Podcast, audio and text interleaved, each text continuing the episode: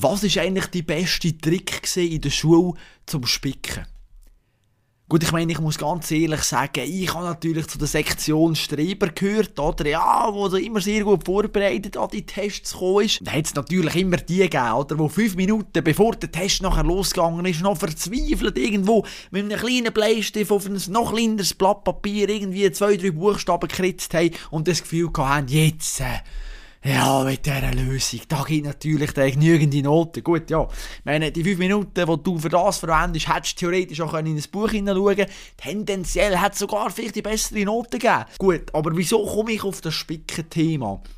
Und zwar ist mir in dem Interview, das ich mit Michelle Heimberg geführt habe, eine Wasserspringerin, ist mir eine neue Idee gekommen, wie man spicken in der Schule. Und zwar ist es ganz einfach. Du musst den Lehrer so lange auf die Nerven gehen mit deiner viel zu viel Energie, die du in dir trägst, dass sie dich rausschicken, um den Handstand zu machen.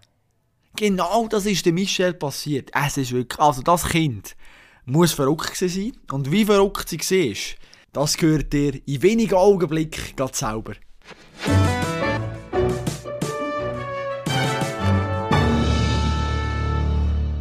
Ja, Michel, Wieso ist eigentlich Wasserspringen Randsportart? Ähm, es ist Randsportart, weil es zum einen in der Schweiz nicht viele Leute betreiben. Also es gibt wirklich sehr wenige, auch in der Schweizer Meisterschaft es sind wenige Teilnehmer vor Ort. Ähm, und sonst, ich glaube, auch Geschichte in der Schweiz. Es hat immer mal ein paar Wasserspringen gegeben, auch seit die Olympischen Spiele sind, aber ähm, es ist nie die breite Masse, ähm, die der Sport betrieben hat. Aber das ist eigentlich krass nicht, weil wenn jeder Erwachsene springt doch in seiner Kindheit oder irgendwann mal ab dem Sprungbrett. Ich meine, Skispringen, Langlauf und alles. Ich meine, das machen, ja, viel, viel weniger, oder? Aber Wasserspringen eigentlich alle.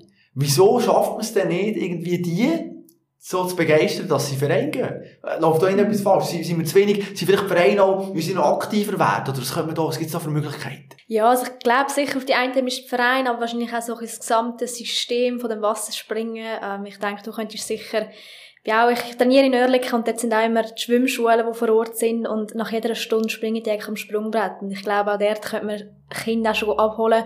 Das heisst, einisch im Monat oder einisch pro, pro Halbjahr Semester schickst eine Person aus dem Verband, aus einem Verein dorthin und schaut, hey, wer, wer macht's gut? Das Potenzial mit Körperspannung, wer, wer hat das, sieht man eigentlich recht schnell und ich glaube, dort könnte man auch ein Leute abholen.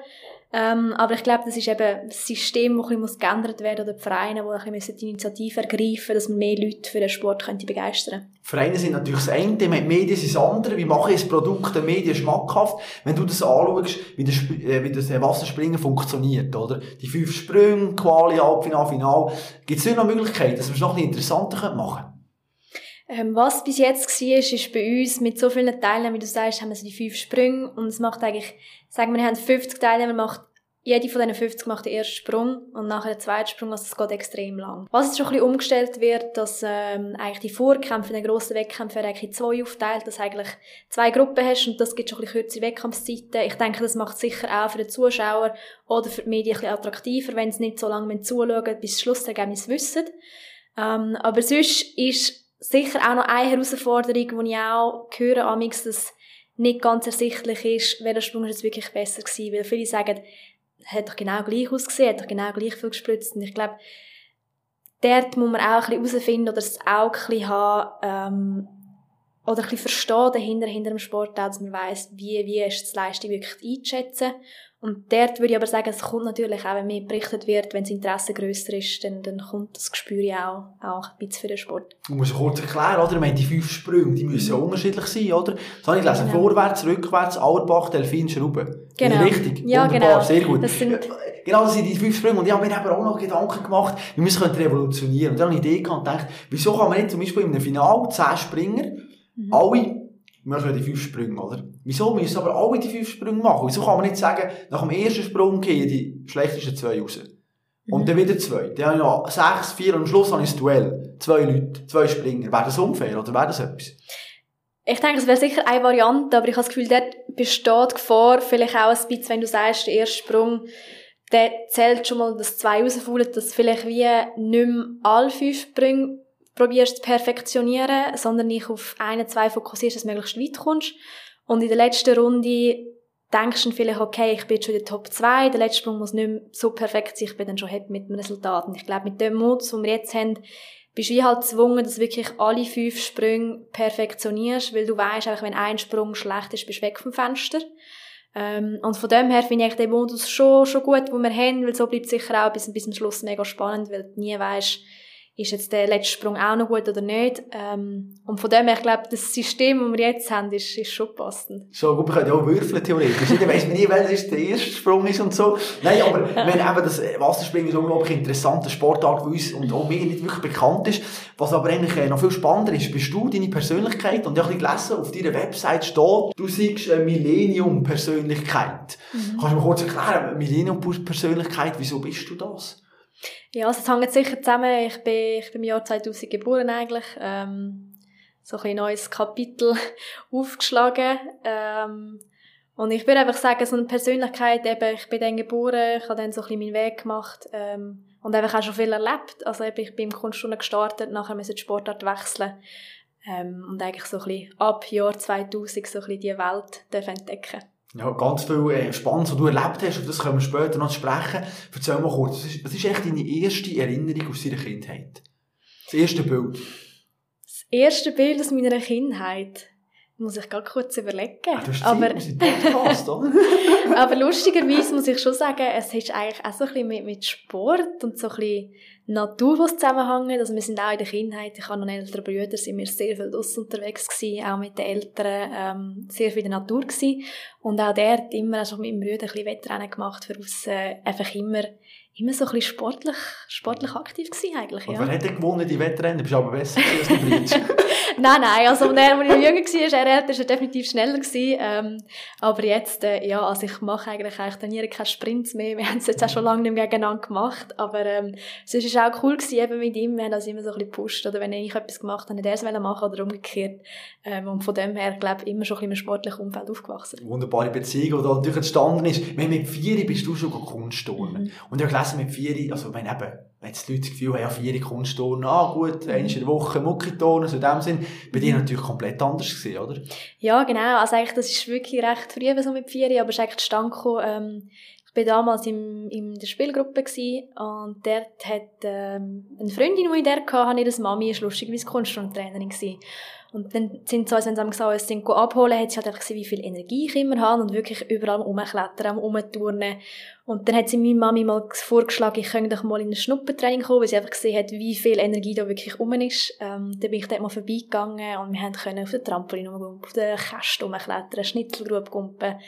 Und das hat mir einfach so extrem gefallen. Und dann nachher, natürlich meine Eltern auch auf eine Art froh gewesen, hat, habe ich jetzt etwas gefunden, wo meine Energie kann loswerden kann. Weil sie einfach für sie natürlich auch anstrengend gewesen, aber auch für mich nicht ganz befriedigend, wenn ich so viel Energie und am Ende vom Tag habe ich die Energie nicht loswerden ähm, und darum bin ich nachher in das, in das äh, Kunstturnen gerutscht und es hat mir einfach so, so fest gefallen und dort nachher auch geblieben. Ja, man muss sagen, zu dieser Energie, oder? Auf deiner Website steht dann dass du deine Eltern traumatisiert hast, oder? Weil du zum Teil eben die Rutschbahnen in die verkehrten Wege auf bist. Also ganz ein verrücktes Mädchen gewesen, oder? Ja, es war für sie nicht immer ganz einfach gewesen. Ich wollte immer so ein bisschen den, den anderen Weg nehmen. Ähm, ich glaube auch in den Ferien, wenn sie Stegen hatten, so fest gespielt, manchmal auch die Stegen abgehakt. Aber ich glaube, sie haben sich, sie haben sich dann ein bisschen daran gewöhnt, dass ich eben auch immer so ein bisschen ein Risiko nehme. Haben sie dann auch locker gesehen, was sie neben gesehen haben, eben auch mit dem Kunstturnen, weisst du, so bisschen, was machst, kannst du deinen Körper beherrschen. Und dann ist das für sie auch nicht, nicht mehr so schlimm gewesen. Aber ich glaube, am Anfang ist es sicher nicht immer ganz lustig gewesen, wenn sie gesehen haben, wo die Tochter überall rum, rumturnt, wo sie eigentlich nicht sollte in dem Alter. Leben brutal früh auch schon viel trainiert, oder? Ich meine, du hast zum Teil über 20 Stunden schon trainiert als Junge. Von aussen sagt man natürlich sofort, ja, nein, aber hey, wie kann man es einem Kind antun? Wie hast du das selber erlebt? Ähm, ich habe es überhaupt nicht so erlebt. Also ich glaube, ich bin halt eben, durch dass ich mit vier Jahren angefangen habe, wie mit dem aufgewachsen. Ich habe wie nie gross etwas anderes gekannt. Auch in dem Umfeld, wo ich war, war das völlig normal gewesen. Und ich habe das Gefühl, klar, in dem Alter kannst du noch nicht genau sagen, oder bin ich der Meinung, weisst nicht, was, wo es anführt, was wirklich das Ziel ist. Aber ich habe einfach den Ehrgeiz gehabt, ich habe es so gerne gemacht und ich habe, das habe ich glaube von klein auf auch schon gehabt, ich will Sachen einfach halb machen, dass es gemacht ist, sondern wenn ich es mache, dann mache ich es richtig. Und dort habe ich einfach gewusst, oder gerade Kunst Sport, da ist einfach hervorgelebt worden von der älteren Athletin, du musst wirklich alles geben, du musst viel trainieren, dass es, dass es irgendwo hin schaffst. Und das ist nicht so, man hat es gar nicht hinterfragt, sondern man hat es einfach gemacht, weil man gesehen das funktioniert so. Und ich bin auch glücklich mit dem. Also ich denke, es gibt sicher auch dort Athletinnen, die junge Jahren vielleicht heimgehen und sie wollen es nicht mehr machen, aber mir ist das wie nie ein Thema gewesen, ich habe das gerne gemacht. Und darum ist das einfach, ja, ist das so umgesetzt worden. Aber von außen gibt es ja schnell mal Kritik, mhm. oder? Dass man sagt, ja, oder auch deine Eltern, hast du mal mit ihnen geredet, du, was sie vielleicht sich haben müssen anhören weil sie dann natürlich immer ins Training gefahren haben und so, ist auch nicht immer angenehm gewesen? Ja, ich denke, für sie ist es nicht immer ganz einfach gewesen, ähm, vor allem halt auch von anderen zu hören, also nach dem Motto, oh, jetzt geht sie schon wieder ins Training, jetzt kann sie da nicht an den Kindergeburtstag kommen, aber meine Eltern oder meine Mami kommt aus der Leichtathletik, also das heisst, sie kennt eigentlich schon ein bisschen das Sportumfeld. Und für sie ist das wie nie ein grosses Problem gewesen, weil sie einfach gewusst, ich mache das mega gerne, sie unterstützen mich in allem, was ich mache, weil für sie wäre es auch kein Problem gewesen, ich eins heimkomme, wenn er gesagt hey Mami, Papi, ich habe keine Lust mehr. Dann wäre das für sie völlig okay gewesen. Und ich glaube, darum haben sie mich einfach unterstützt. Klar, die anderen wissen es immer besser als, als einem selber, aber ähm, sie haben mich unterstützt, sie haben mich in die Trainings gefahren ähm, und darum ist das, glaube nie so wirklich näher an sie angekommen. Du hast so viel trainiert, hat eigentlich in der Schule eine Sonderbehandlung? Ähm, ich habe tatsächlich zeitweise eine Sonderbehandlung gehabt, also ich am Nachmittag nicht mehr frei bekommen habe. Ähm, es hat einfach geheißen, du musst die Prüfung genau gleich schreiben, den Stoff musst, musst können. Ähm, dann kannst du das so machen, dass du am Nachmittag darfst du trainieren und das hat äh, zum Glück auch so gut funktioniert. Das heißt, ich habe wirklich auch nicht viel Aufwand müssen betreiben. Ich bin am Morgen in die Schule, nachher am Nachmittag trainiert, dann am Abend noch ein bisschen gelernt, repetiert und dann bin ich eigentlich super durch die Schulzeit durchgekommen, weil es mir eigentlich auch recht einfach gefallen ist. Und das ist sicher wertvoll. Wenn es nicht so gewesen wäre, wäre es schwierig geworden. Wenn dann plötzlich die Noten ungenügend geworden wären, dann, dann wäre es nicht mehr gegangen. Hättest sicher über Bücher müssen, was kannst du ändern. Ähm, aber das Problem habe ich zum Glück nie gehabt. Ja, und deine Mutter hat mal ein ganz spannendes Zitat gesagt. Und zwar hat sie gesagt, ja, während der Prüfung durfte sie raus, kurz in den Handstand oder den Spagat machen und ging dann wieder rein. Tatsächlich so gesehen. So Energie, ja. dass du, hey, jetzt schicken wir auch die Michelle mal raus. Es war lustigerweise wirklich so gewesen. Also ich mag mich noch erinnern, das ist auch da, als ich in der Schule bin, in der Primarschule. Also nur am Morgen still sitzen, das war mir so zu viel gewesen. Und dann hatte ich zum Glück wirklich eine Lehrerin gehabt. Lustigerweise, das war auch damals die Lehrerin von meiner Mami gewesen. Ähm, also die hat meine Mami auch schon kennt. Und danach hat die das wie irgendwie so ein bisschen erfasst, dass ich einfach körperliche Bewegung brauche. Und dann hat sie wie gesagt, geh raus, renn Stegen auf und geh in den Handstand und komm wieder. Und dann hat sie wirklich gemerkt, irgendwie, dass ich das brauche, dass es funktioniert. Und dann ist das wie so ein bisschen ja, hat sich das so ein bisschen eingeschlichen, ein, ja. Und danach hat sie mir einfach rausgeschickt und gesagt, komm, geh schnell zwei Minuten so, komm wieder. Und dann hat sie auch gemerkt, okay, danach kann sie draufpassen. Und dann, so ja, also eigentlich ist es wirklich super, dass das die Lehrerin so erfasst hat, weil, ähm, andere wären vielleicht gesagt, so, jetzt, hock mal still, aber ruhig. das ist einfach nicht gegangen. Ich habe mich einfach immer müssen bewegen, ich habe immer etwas müssen machen, ja. Sonderbehandlung heisst auch immer, man steht ein bisschen im Zentrum, oder? Eben, mhm. wenn man plötzlich, jetzt wird die rausgeschickt, jetzt geht die Spagat mhm. machen. Hast du es noch gerne gehabt? Ich habe ganz ehrlich gesagt, ich habe es gar nicht so erlebt. Und ich glaube, für, für die anderen, für meine äh, Mitschüler damals, ist das auch nicht wie etwas mega Spezielles gewesen, weil ich bin mit denen, als ich schon in der Schule bin, ist es immer schon so gewesen. Und ich glaube, andere haben vielleicht irgendwie auf eine andere Art irgendwie eine Sonderbehandlung gehabt, sie irgendwie vielleicht mehr Aufmerksamkeit gebraucht haben oder dort etwas genauer erklärt haben müssen haben. Und das ist mir eigentlich gar nicht so aufgefallen und auch ihnen, also ich bin immer eigentlich so ein Teil von ihnen gewesen und auch wenn wir irgendetwas gemacht haben oder eben Geburtstagseinladung, ich bin immer dabei gewesen. Also sie hat mich wie nicht so angeschaut, dass ich eine Sonderbehandlung bekomme, sondern einfach eben, was andere vielleicht durch mir erklären oder sonst Pause brauchen, habe ich eben einfach schnell bin ich Stegen auf und ab gerannt. Also das ist, habe ich nie irgendwie so zu spüren bekommen, dass das etwas mega komisches wäre. Da war nie ein dummer Spruch oder so, das ist aber ganz lieb mit, mit Nein, also Nein, ganz ehrlich, ich mag, mich, ich mag mich nicht erinnern. Also Nein. Du, was macht jetzt hast du wieder gesehen, da Michelle? Krass, ey. Nein, also eben, was halt ist, ist, ja, ist eigentlich auch während dem Unterricht gewesen. Also, es sind eh alle in der Schulzimmer gewesen. Bin ich ja. im Gang alleine gewesen, ich konnte machen, was ich wollte.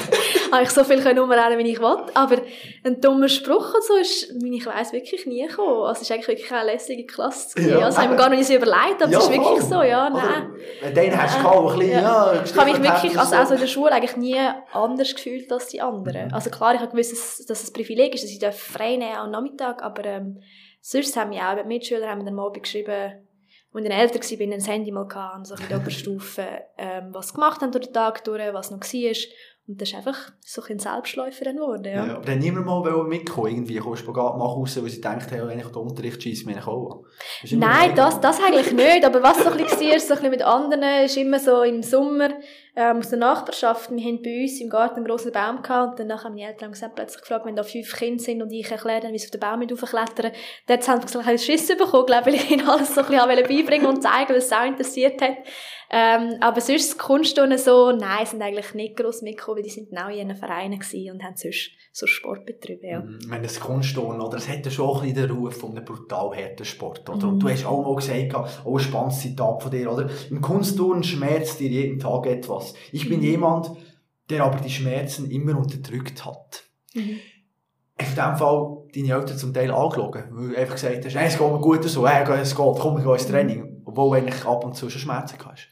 Ähm, ich glaube, das sicher, aber ich muss auch ehrlich sagen, also mega viele Erinnerungen habe ich manchmal auch gar nicht mehr so. Ich habe das Gefühl, ich habe wirklich so das auch ein bisschen unterdrückt, dass alles ja. war. Aber eins ist mir auch noch geblieben, ich bin irgendwie einmal heim und habe gesagt, irgendwie meine Mami mit Zechen tut weh und dann hat sie mal angeschaut und der ist wirklich schon blau, also, ich glaube, ist schnell angebrochen gewesen. Und ich hatte das Gefühl, durch das, dass es wie immer etwas weh da hat, merkst du es auch gar nicht mehr so. Also ich habe einfach gespürt, er tut bisschen weh, aber nicht, dass er eigentlich schon praktisch gebrochen ist. Und ich glaube, das gehört einfach, oder habe ich wie so ein bisschen von klein auf gelernt, dass es halt ein bisschen dazugehört. Ähm, und von dem her, ja, ich glaube, wenn ich irgendwo Schmerzen kann, habe ich gewusst, ah, das ist nicht so schlimm, kannst du trotzdem trainieren. Aber in dem Fall erklärst du dir das so, dass du das unterdrückt hast, weil es eben manchmal schon brutal zu und her gegangen ist? Ich glaube, auf eine Art sicher schon auch, aber ich habe das Gefühl, du musst auch ein bisschen jetzt gerade im Kunstturnen, ähm, eben wie du sagst, 20 Stunden trainieren, 20 Stunden schon, schon recht jung im Alter. Ich glaube, das ist normal, dass das irgendwann ein bisschen Schmerz oder Ermüdung rum ist. Ähm, aber was immer war, das habe ich auch gespürt, oder auch von meinen Eltern her, dass es nie wirklich eine gravierende Verletzung geführt hat. Gut, am Schluss haben die gehabt, das war einfach Übermüdung und das, ja, ist so ein bisschen schleichend gekommen, aber ist auch, wenn wirklich, wenn sie gemerkt haben, dass es geht nicht mehr, dann haben sie auch gesagt, hey, jetzt, jetzt machst du mal schnell einen halben Tag Pause. Das ist sicher so, aber eben jetzt, ein bisschen Muskelschmerz, eben das Bein wehtun, das, das gehört auch dazu und das gehört auch bis jetzt dazu. Also auch jetzt in einer jetzigen Sportart hast du manchmal Muskelkater, das tut dir etwas weh, tut dann erst gleich, weil es einfach dazugehört und es ist ja nicht so gravierend, dass sich etwas kaputt gehen kann. Das ist jetzt auch in dem Alter, gehst, gehst du abklären, hey, wie schlimm ist es wirklich, kann ich mit Schmerzen trainieren oder nicht. Und wenn das grüne Licht kommt vom Arzt und sagt, kannst trainieren, hast vielleicht Schmerzen, dann, dann machst du es, ja. Ich meine, der körperliche Schmerz ist ja das eine, der mhm. psychische ist das andere. Ich meine, Ariela Käslin, die erzählt hat, oder früher, der Umgangston zum Teil, der sehr rau war, kannst du dich an etwas erinnern? Ich meine, eben, du hast dann so mal dort mit 11, 12 aufgehört, oder? Das war wirklich sehr, sehr früh gewesen. Was sind da noch für Bilder im Kopf? Also eben der Umgangston, der sicher auch ein bisschen bekannt gewesen, ähm, dass der, dass der vorhanden ist. Ähm, ich habe dann auch einmal mal noch gewechselt, bin ins Landesleistungszentrum gegangen ähm, weil es eben auch eigentlich so ein zu viel geworden ist. Von mir aus hat er natürlich nicht gewechselt, du bist so in dem System, das merkst du gar nicht, aber die Eltern haben dann irgendwann gemerkt, hey, es geht nicht. Sind sie im Training nie auch... gesehen, oder was? Nein, nein, aber einfach, sie haben mich einfach erlebt. Also Aha. sie haben mich natürlich erlebt außerhalb vom Training, wie ich war, wie ich mich auch ein bisschen verändert habe. Was mir natürlich nicht aufgefallen ist, ähm, aber sie als außenstehende Personen, so, die nicht im Kunstturnen inne sind in der Trainingshalle, haben das einfach gesehen und gesagt, hey, jetzt machen wir da einen Cut, jetzt machen wir etwas anderes. Und ich bin nachher auch wirklich auch froh gewesen. Ich habe in dem Moment realisierst du es gar nicht selber, weil es ist für dich wie Alltag, aber ich habe dann realisiert, dass es wirklich nicht gesund war. Ähm, und nachher gewechselt und dann auch gemerkt, wie ich mich selber wieder ein bisschen verändert habe. Ähm, und von dem her, ja, bin ich natürlich sehr dankbar gewesen, dass die Eltern so aufmerksam waren und auch wirklich geschaut haben, was geht in mir ab. Ja. Was heisst verändern? Haben deine Eltern mal erklärt, was plötzlich, was schon äh, in die Ja, also ich bin, sind? ja, ich glaube, ich bin einfach, ich bin immer eine mega fröhliche, aufgestellte Person gewesen und dort dann auch, ja, einfach plötzlich einfach ruhiger geworden, so die Lebensfreude nicht mehr so da gewesen. Ähm, auch Essen habe ich, glaube nicht mehr richtig, weil ich gemerkt habe, hey, irgendetwas kann nicht stimmen, wenn, wenn das Kind heimkommt und mit 9, 10 nicht mehr isst. Mhm. Ähm, und dort ist eigentlich so ein, so ein das raufgekommen und nachher eben habe ich einfach die Freude wieder gefunden am Sport viel mehr. Es ist nicht mehr einfach so ein, ein Alltag gewesen, stehst am Morgen auf, gehst ins Training, gehst heim. Sondern es ist wirklich, hast du auch erlebt, hast daheim geschwätzt, bist glücklich gewesen, hast gelacht. Und ich glaube, das ist so ein bisschen, was ich gemerkt habe, irgendetwas stimmt nicht und muss etwas verändern. Wenn wir jetzt eben über deine Kunststundenkarriere, die ja nachher eben abrupt zu Ende gegangen ist, wir reden nachher kurz darüber, reden, dann frage ich mich natürlich, wie gut bist du wirklich gewesen? Also weißt, mhm. haben, haben auch vielleicht deine Eltern noch etwas von den Trainern mitbekommen? Haben gesagt, ja, hey, Michelle, die wird mal Olympiateilnehmerin, Weltmeisterin, ich weiss nicht was? Oder bist du einfach eine gute Turnerin gewesen, aber nicht mehr? Ich glaube, es ist schwierig zu sagen, weil gerade im Kunstturnen eben Verletzungen sind so oft und es geht so schnell, aber ähm, ich bin ja dort im Junior-Nationalkader und ich glaube, ich bin schon auf gutem Weg gewesen, aber jetzt gerade im Kunstturnen, ich habe nicht das Gefühl, dass es wirklich Trainer sagen, die und die wird's, weil eben es ist gerade in, dem, in diesen Jahren oder der Pubertät passiert so viel. äh, mit dem Körper und das gar nicht kannst sagen, die wird garantiert die neue Simon Biles. Ähm, und von dem her, ich glaube, ich habe schon, ich habe gutes Potenzial gehabt, aber ich könnte jetzt nicht sagen, wie weit für das gelangt hat. Ich glaube, für das habe ich einfach viel zu früh aufgehört, müssen aufhören. Ähm, das hätte ich können sagen, aber ich glaube, so richtig, wahrscheinlich kannst du singen, so ab 13, 14 wirklich sagen, weil ich kenne auch Sätze, die in meinem Alter, wo ich aufhören top sind und nachher ein Jahr später den Einbruch haben. Also, von dem her, ich kann dir diese Frage jetzt nicht abschließend beantworten, wie meine Trainer mich damals eingeschätzt haben. 2011 ist nachher zum ersten Mal die Kniescheibe abeinander. Mhm. Und ich meine, was er dir auch sehr gut beschreibt, oder vielleicht auch Trainer beschreibt, ich weiß nicht genau was, bist du einfach nachher eigentlich in Zug gesetzt worden und sie mhm. in diesem Gleis abgehakt und eigentlich drei, drei zum Auto mhm. und da frage ich mich aber halt, jetzt jemand die Kniescheibe kaputt hat, der kann doch, der kann doch nicht einfach in den Zug setzen. Hast du nicht so gerannt, dass man die sofort ins Spital wegschickt? Nein, also ich glaube, da kommt eben so ein das Schmerz, wo man kennt, kommt ein dazu, dass man es ein bisschen unterdrückt. Also ich weiss, es hat wirklich unglaublich fest wehgetan. Es ist ein anderer Schmerz, oder? Es ist definitiv ein anderer Schmerz. Also ich habe gewusst, es ist irgendetwas nicht mehr gut. Ähm, es ist nicht einfach irgendwie muskulär etwas, wo ist. Aber auch der, das sind einfach, glaube so viele andere Turnerinnen in der Halle gewesen, sind einfach die Trainer vor Ort und so nach dem Motto, wir können jetzt wie nicht extrem viel mit dir machen. Gang gescheit daheim, weil sie wissen, der wird, wird für dich geschaut. Ähm, und ich weiß, ich habe extrem Schmerzen gehabt, ich habe schon, schon Tränen in den Augen gehabt, aber es ist einfach, ich habe gewusst, ich bin jetzt hier in diesem Umfeld, muss ich jetzt einfach noch funktionieren, ich muss heimkommen und dann kann ich loslassen. Muss ich so, Stärke zeigen, oder was? Ist ich glaube auf eine Art sicher auch, ja. Und dann war es wirklich einfach so gewesen, ich bin dann aus dieser Halle raus, es hat mich dann noch eine Mutter, die dort äh, war, hat mich dann noch am Bahnhof gefahren, ich bin dann knapp gewesen, dran, dran gewesen, also wirklich auf den Zug gerannt. Und dann heim. Ja, genau. Und dann bin ich eigentlich wirklich noch heimgefahren. Ich habe damals in St. Gallen trainiert, also bin ich wirklich noch heimgekommen. Und dann ist auch, und meine Mami hat irgendwie gewusst, wenn ich ihr angerufen habe, irgendetwas stimmt nicht. Weil sonst hat sie einfach immer am Bahnhof gewartet, ist mich dort geholt und dann ist mir wirklich das erste Mal auf dem Perro entgegengelaufen. Und dort habe ich wirklich, als ich sie gesehen habe, habe ich gewusst, okay, jetzt ich nicht mehr. Jetzt kann ich wirklich loslassen. Und dann ist wirklich auch, sind wir heim und dann nachher am nächsten Tag zum Arzt. Ähm, und das ist vielleicht, wie du sagst, ja, auf eine Art Stärke zeigen, wenn du noch so in der Halle bist, um die anderen herum und dann nachher, wenn du so ein bisschen im Umfeld bist. Und ich glaube, mit elf habe ich mich einfach wirklich vielleicht dort auch nicht 100% sicher gefühlt. Nachher im Zug logischerweise auch nicht, mit all den Leuten rundherum. Und dann einfach, sobald ich meine Mami gesehen habe oder so daheim war, bin, habe ich gedacht, okay, jetzt, jetzt wird geschaut, jetzt kann ich loslassen.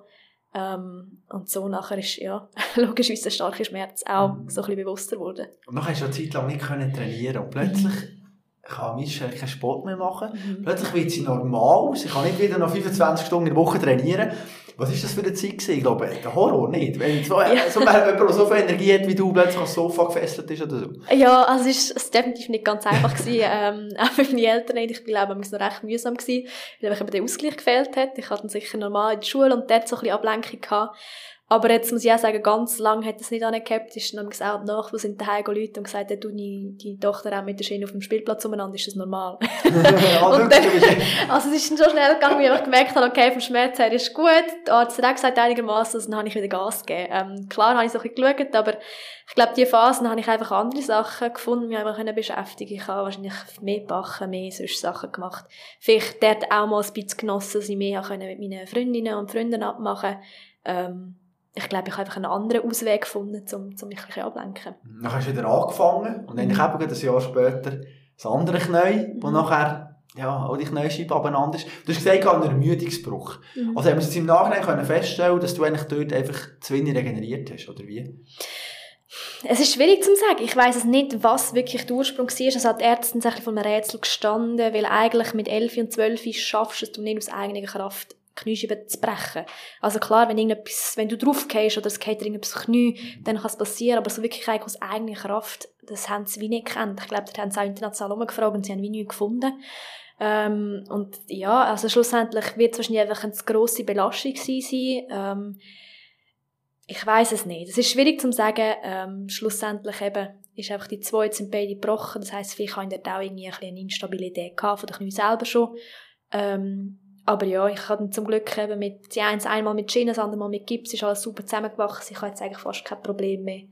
Ähm, und darum vielleicht auch ein Zeichen gewesen, dass Kunststunde nicht das ist, was für mich gemacht ist, ja. Aber ein Zeichen, aber wenn mit zwölf so einer Leidenschaft mhm. sagt, na gut, es ist, mhm. die anderen Knöchel bauen abeinander, aber ey, in drei Monaten bin ich wieder zurück, oder? Äh, dann frage ich mich aber, wer hätte dich zur Vernunft können bringen Ich, habe, ich muss sagen, ich hatte damals wirklich einen super, super Arzt gehabt. Ähm, ich habe dem auch einfach wirklich können vertrauen. Ich habe, ich habe gut Draht gehabt zu ihm. Und er hat mir auch gesagt, schau, ich weiss, du bist jung, du machst das Leben gerne, aber du musst einfach wissen, schau, du kannst jetzt also weitermachen. Das Risiko, dass du nochmal brichst und die Belastung ist sehr gross. Und was die Zukunft bringt, wissen wir nicht. Es kann eine Operation sein, es kann künstliche Kniegelenk sein in einem jungen Alter.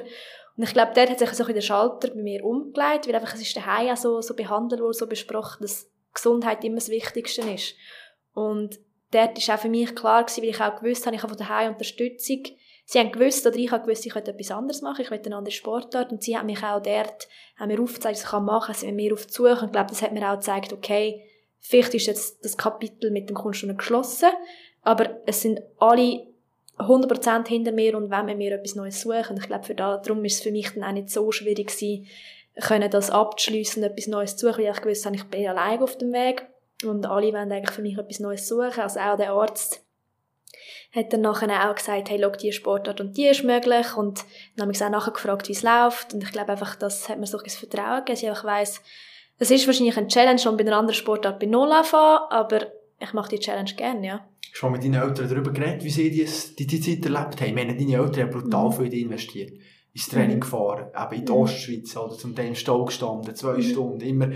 Und plötzlich ist der Traum, wo man viel investiert hat, für das Kind plötzlich zerplatzt. Mhm. Wie haben Sie dort reagiert?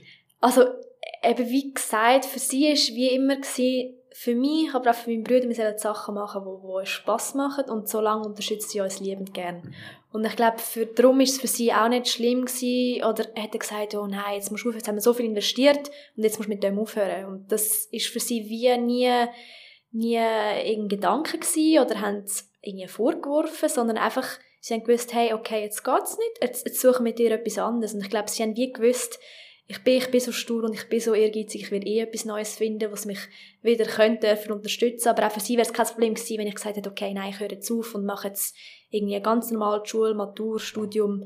Wäre für sie auch völlig okay gewesen. Und, und das schätze ich auch unglaublich, weil einfach für sie ist das wie nie ein Thema gewesen, wo sie gesagt haben, hey, jetzt haben wir so viel für dich gemacht und jetzt ist schon so früh fertig, sondern einfach, sie sind immer hinter mir gestanden und haben gesagt, okay, vielleicht ist das fertig, aber jetzt finden wir etwas Neues, wo, wo dir gleich Freude bereitet. Im Interview hast du mal gesagt, ja, du seist dann schon ein kleines Tief geht, sagt, schon brutal mhm. beschäftigt, schwierige Zeit.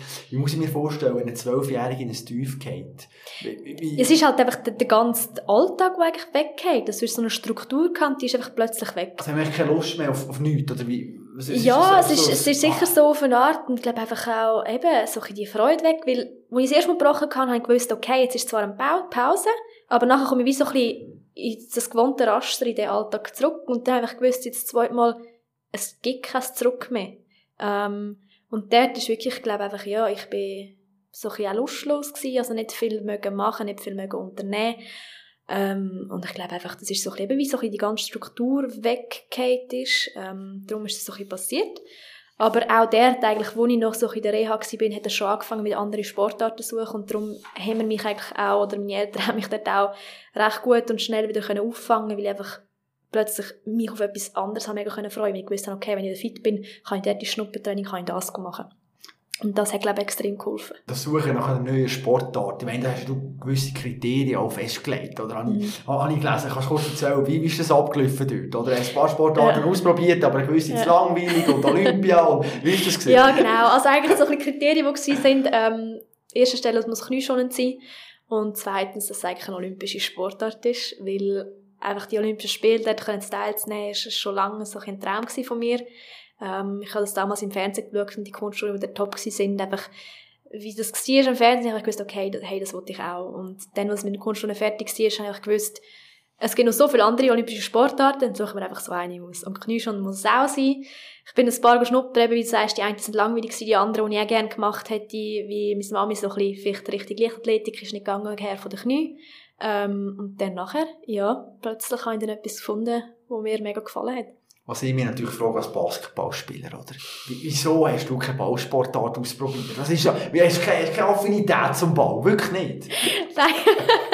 also, jetzt jemand hören, mich gut kennt, ich würde jetzt recht laut lachen. Ah, wirklich? Ähm, Wieso ist das so schlimm? Ja, komm jetzt. Ja. Also, ich habe mich recht verbessert in den letzten Jahren, aber gerade während dem Kunstturnen, also, hättest du mir lieber keinen Böll in die Hand gegeben, wirklich recht schlecht gewesen. ähm, da habe ich wirklich mit, äh, so mit Böllen, habe ich nicht viel können anfangen. Und darum ist eigentlich auch, ich glaube, für meine Eltern ist das gar keine Option gewesen, mir so etwas zu vorschlagen, weil sie gewusst haben, das kommt wahrscheinlich eh nicht gut.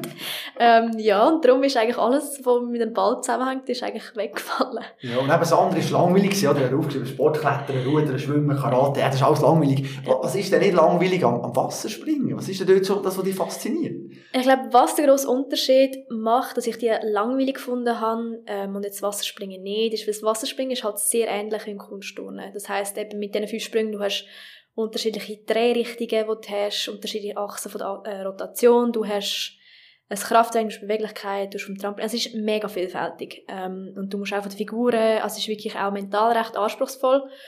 Und wenn ich natürlich komplett einen anderen Gegensatz dazu habe, wenn, wenn man sagt, Schwimmen oder das ist halt immer so ein bisschen übertrieben gesagt die gleiche Bewegung, so ein bisschen monoton oder auch Schwimmen, du machst einfach deine Kilometer im Training hin und her. Klar, hast auch andere Schwimmstil, aber ich glaube, du brauchst so wie nicht das vielfältige, das Gesamtpaket, wie jetzt bei uns mit Beweglichkeit, mit Schnelligkeit, ähm, Sprungkraft, dann nachher Orientierung in der Luft, du brauchst einfach so ein grosses Gesamtpaket, das muss stimmen und du kannst wirklich bis ins Detail gehen. Und das hast du im Kunstturnen halt auch, du hast immer etwas zu verbessern gehabt, das Detail besser stimmen. Im Schwimmen hast du das auch, hast du das mit der Schnelligkeit. Aber ich habe das Wasserspringen, glaube ich, viel mehr können assoziieren mit dem Kunst und mit dem, was ich schon, schon gelernt habe. Und darum hat mich das so fasziniert von Anfang an. Ja. Gut, ein grosser Unterschied hat es ja, oder, die zwei Sportarten. Ich glaube, das war am Anfang ein das Problem von dir. Ja. Dass man, meine, oder, im Wasserspringen, da musst du nicht Köpfe machen und, und gerade ab ins Wasser. Mhm. Kunstturnen, ja, aber du nicht quasi ist das wie nicht so ein Vorteil, oder? Ich glaube, das war wirklich ja. so eine Challenge für dich. Ja, mit dem habe ich, habe ich wirklich sehr Mühe gehabt, weil vorher acht Jahre Kunstturnen ist einfach immer gesagt worden, das Schlimmste, was du machen, ist auf den Kopf kumpen. Einfach, wenn irgendwie schlecht gehst, probiere ich zu retten, dass irgendwie vielleicht dem Bauch, dem Rücken rannst, aber ja nicht dem Kopf.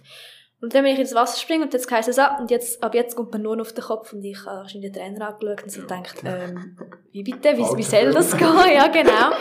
Und ich muss dann sagen, also Vorwärtsrotationen sind eigentlich noch gut gegangen, weil nach dem Salto hast du das Wasser gesehen und dann hast du die halbe Drehung noch machen ähm, Aber gerade rückwärts hatte ich recht Mühe gehabt, weil es ist eigentlich wie so ein blinde Eintauchen, das heisst, du machst wirklich einfach die halbe Rotation mehr. Und mit dem habe ich recht Mühe. Also ich glaube, ein Kopfsprung ist noch schnell gegangen, aber bis ich ein eineinhalb Salto können, habe ich sicher ein Jahr, eineinhalb gehabt, weil einfach die Überwindung, weil es ist auch wie so ein bisschen verinnerlich gewesen, dass nach dem Salto wird wie blockt der Körper, dass es nicht weiter rotiert, weil es eben dann gefährlich wird. Und eben jetzt hast du dich zulassen. Also es ist eigentlich, ähm, ja, eine lange Zeit gewesen, wie es drin hatte, aber sobald es dann mal gegangen ist, ist es nachher eigentlich keine grosse Diskussion gewesen, ob es jetzt eineinhalb oder zweieinhalb Träger sind. Es ist einfach der, der Mechanismus ist nachher drin. Aber auch ein mentales Problem, oder wie? Also hast du wirklich müssen, die überwinden im Kopf, oder?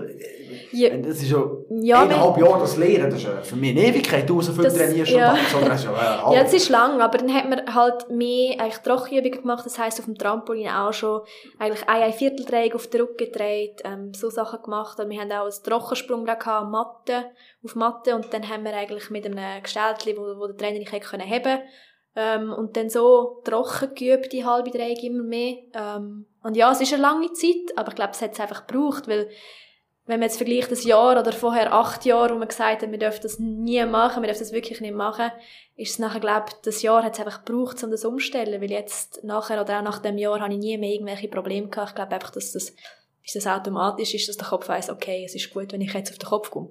Mhm. Ich glaube, im Fall, weißt du, was ich mir noch überlegt habe, ich hatte auch ein bisschen Mühe gehabt, mit dir in der Klasse zu sein. oder, nein, wo, im Sommer, oder, alle Body, ja. und dann als Ski, oder, hast du dich immer müssen zeigen, dass du der geilste Sicht bist, oder, und bist aufs 3 Meter ja. rauf, und hast irgendwie, ja, das Blöde ist hast einen Ränzler gemacht, oder, und dann kommt so, äh, kommt so ein junges Modi und steht hier dort ja. rauf und rechnet die einfach so blöd ab. Ja hast du da aber gemerkt, dass die Jungs ein bisschen, ein bisschen Mühe hatten, oder ein bisschen, dass sie ja. ein bisschen überwinden dass einfach alle müssen gumpen, oder was ist da? Ja, also wirklich, ehrlich gesagt, so im Sommer in der Freizeit bin ich eigentlich gar nie gross ins Hallenbad, weil ich eben nachher jetzt eigentlich jeden Tag tätig ja, bin. Aber ähm, so ein Erlebnis, das ich noch hatte, ist auch, ich bin glaube mit elf oder zwölf bin ich das erste Mal vom 10 Meter gegumpelt und dann ist das bei uns zu Baden gewesen, und dann bin ich aufgestanden und dann ist, äh, ist immer ein Badmeister da gewesen und hat mich so angeschaut und dann hat bist du sicher, dass du da bist? Wenn ich so, ja, ja, ich komme jetzt. Und dann hinten sind wirklich, glaube fünf Jungs gestanden, wahrscheinlich so 16, 17, sind einfach mal schauen und sind aber immer wieder vor und wieder zurück und dann habe ich gesagt, so, ich komme jetzt und dann bin ich gegumpelt und danach ist wirklich, jeder von diesen Jungs ist ein nach dem anderen runtergegumpelt und vorher sind sie so Stegen runter. Also ich glaube, dort äh, haben sich ein bisschen überwinden aber sonst äh, in der Freizeit bin ich eigentlich nicht gross, ähm, noch so ein Schwimmbad, ob es, wenn man mal so Skilager gehabt hat, noch von der Schule, und ich dort gegangen bin, haben sie natürlich schon gesagt, zeig mal etwas, und dann haben sie nachher das auch probiert nachzumachen, aber sonst habe ich nicht das Gefühl, dass es ja, ein riesen Druck war für die Jungs in der Klasse. Man weiß nicht, ja gut, ja, wer weiß, müssen wir sie mal fragen, oder? Ja. Wenn du bist nachher auch im Wasserspringen, sehr schnell Erfolg gehabt auf Juniorenstufe mhm. und nachher, meine, wo du mehr oder weniger aus dem Nichts bist rausgekommen, oder? Europameisterschaft 2017, zweite, noch nicht gewonnen, gell, wenn ich es vorhin falsch gesagt habe. Das ist ja schon ein Moment, wo man wo das normale, hier regionale Mädchen aus Wiesisbach wird plötzlich ja. der Öffentlichkeit bekannt. Plötzlich kommt der Blick, ja. AZ, alle wollen etwas von dir. Mhm. Der Platz im Schaufenster. Mhm. Das ist schon etwas, was du genossen hast. Nein. Ähm, ich will es nicht gerade als Geniessen betiteln, weil ich habe das Gefühl, es ist schnell, sehr schnell aufgezeigt worden, dass eben auch das Plötzliche auch so ein bisschen jetzt bös gesagt so eine Schattenseite kann haben. Und das ist mir recht schnell bewusst worden. Also ich bin dann eben auch an der EM, wo war 2017, bin ich im Vorkampf noch Elfter geworden. Und dann habe ich gedacht, wow, super, das Ziel erreicht, ins Finale kommen, das ist schon mal super. Und danach schwinge ich wirklich einfach aus dem Nichts den zweiten Rang. Und ich habe es eigentlich auch nicht gewusst, ich habe auch den Wettkampf geniessen. Und nach dem Wettkampf ist jemand zu mir gekommen, ähm, du bist Zweiter. Und ich so, bist du sicher, hast du die falsche Rangliste gelesen? ähm, und dort, klar, ist eigentlich, ich habe es mega genossen, weil ich für mich ist, glaube auch der Moment so ein bisschen Bestätigung gewesen, hey, du hast es vielleicht mit dem Kunststrom aufhören, du hast deine zwei, drei Sachen gehabt, aber trotzdem hast es du dort dann geschafft oder den ersten Schritt in die Richtung, wo du, du gerne würdest machen.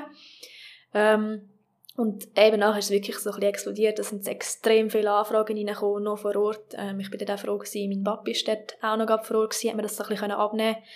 Aber ich glaube, dort ist auch sehr schnell, haben dann, sonst bist du irgendwie am Abend am zusammengehockt und dort hast du halt wie die Anfragen nachher plötzlich gehabt und am nächsten Tag hast du so ein bisschen hinter dem Rücken gehört, ah, nachher mal, das ist schon etwas Besseres, jetzt macht sie am Abend nicht mehr mit ah. uns.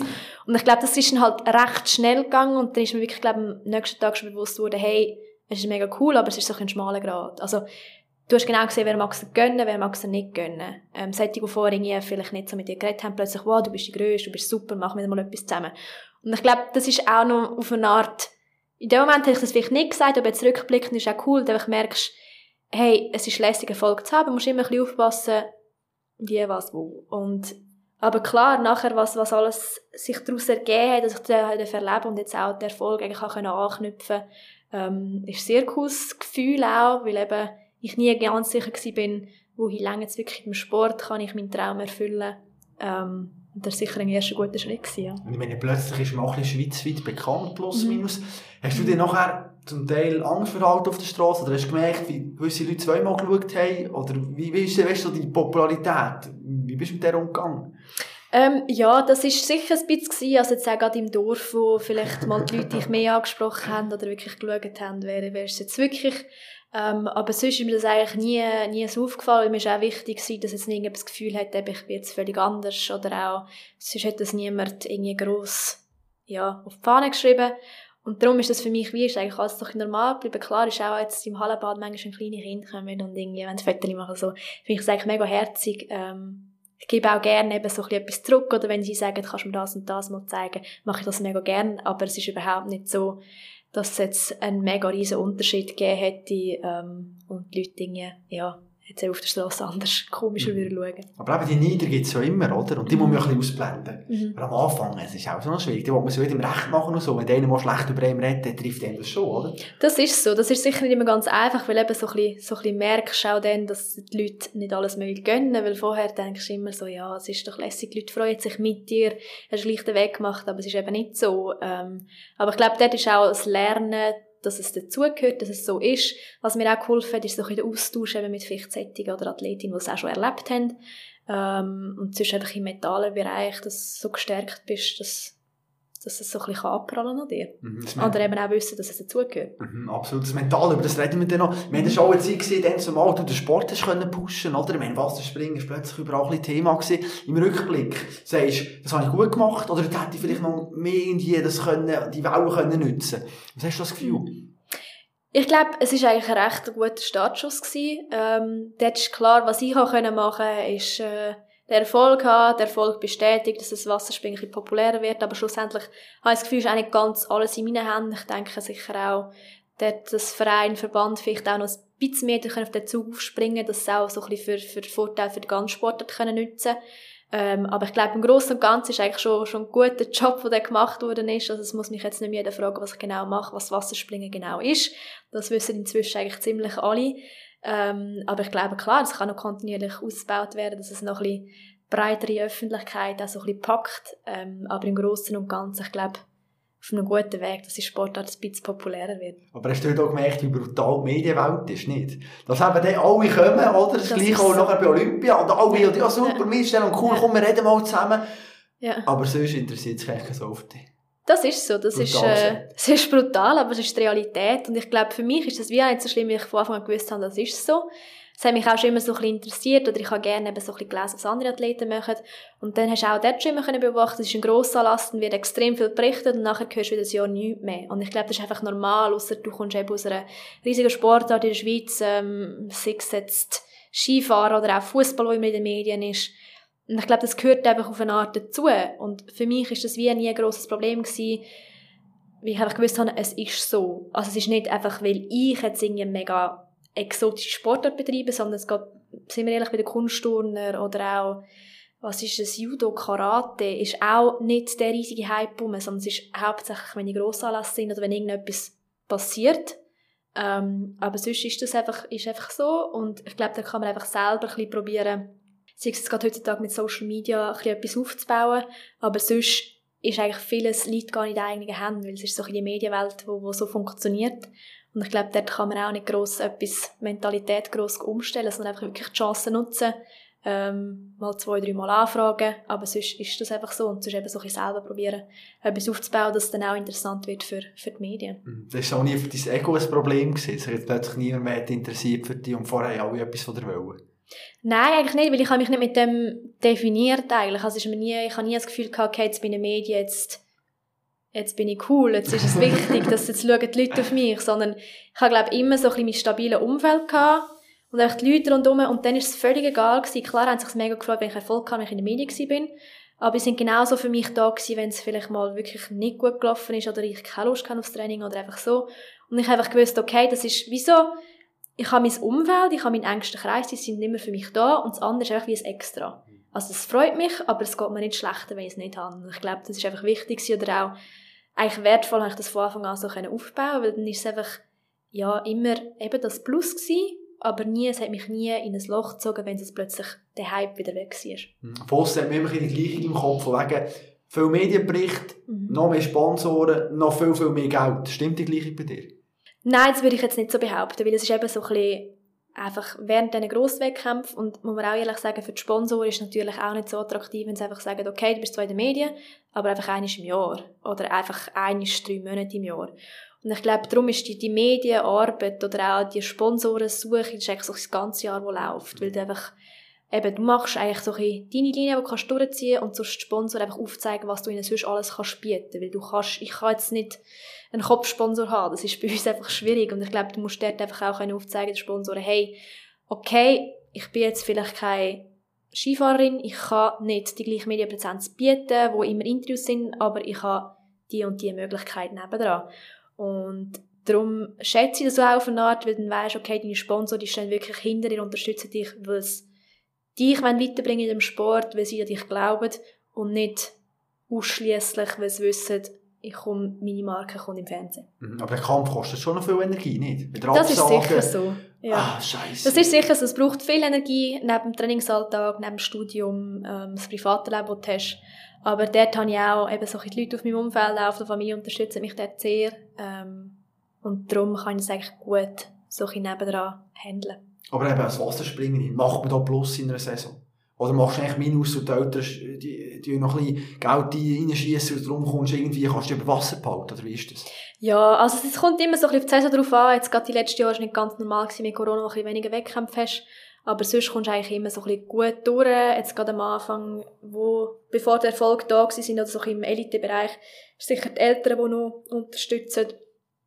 Ähm, aber sonst komme ich eigentlich so ein bisschen durch. Aber es ist jetzt nicht so, dass ich eben davon könnte leben. Ich weiss auch, wenn ich jetzt morgen muss aufhören dass ich irgendwo muss arbeiten muss, weil es, ja, auf dieser Sportart kannst du nicht leben, ähm, weil wir auch sonst Trainingslager, Wettkämpfe einen grossen Teil selber finanzieren. Ähm, darum ist es immer ein bisschen Schauen, wie man durchkommt. Wie sieht es eigentlich aus mit dem Preisgeld? Also man kennt Skifahrer Kitzbühel-Sieger 100'000. Wasserspringer vielleicht nur 50'000, oder nicht? Ja, also es ist, es ist nicht viel, nicht viel Preisgeld rum. Ähm, das ist so, also ich glaube, wenn man auch irgendwo mal gönnt, so in den Weltcup, kommt vielleicht erst so zwischen 10 und 20'000 Franken über. Ähm, also es ist wirklich nicht viel. Es geht auch, wenn es zurückgeht, sind wir vielleicht irgendwie bei einem achten Platz noch knapp bei 1000 Franken. Ähm, also die Abstufung ist schon recht extrem. Und das heißt aber auch eben, dass wir, du kannst super werden, aber du kannst dich nicht darauf verlassen, dass das Preisgeld eigentlich alles zahlt, sondern du musst auch die Arbeit nebenan, sonst zum allgemeinen Sponsoren finden, auch weiter betreiben. Ähm, und das ist auch etwas klar, manchmal denkst du, es, wäre, ein bisschen schade, es wäre cool, wenn es wie andere Sportarten ein bisschen mehr zurückkommt. Aber du weißt auch, dass es so ist. Also ich habe gewusst, wenn ich angefangen habe und irgendwann mal ein Thema wurde, ist mit den grossen Wettkämpfen, Preisgeld, das ist einfach so gesetzt. Wir sind eine kleinere Sportart. Ähm, das ist einfach so. Und darum eben probiere das Geld anders generieren durch Leute, die, die an einen glauben. Mhm. Aber so eine EM, wie zum Beispiel in Kiew, lebst du da noch luxuriös? Hast du schöne Hotels, gutes Essen, Top-Trainingsbedingungen? Oder wie ist so ein mhm. grosser Anlass bei euch? Ähm, dort ist eigentlich schon immer die Hotel werden vom Veranstalter ausgesucht. Also das heisst, ähm, meistens bekommst du eine Liste von drei, vier und das ist nachher der Verband, der aussucht, welches Hotel das wir gehen.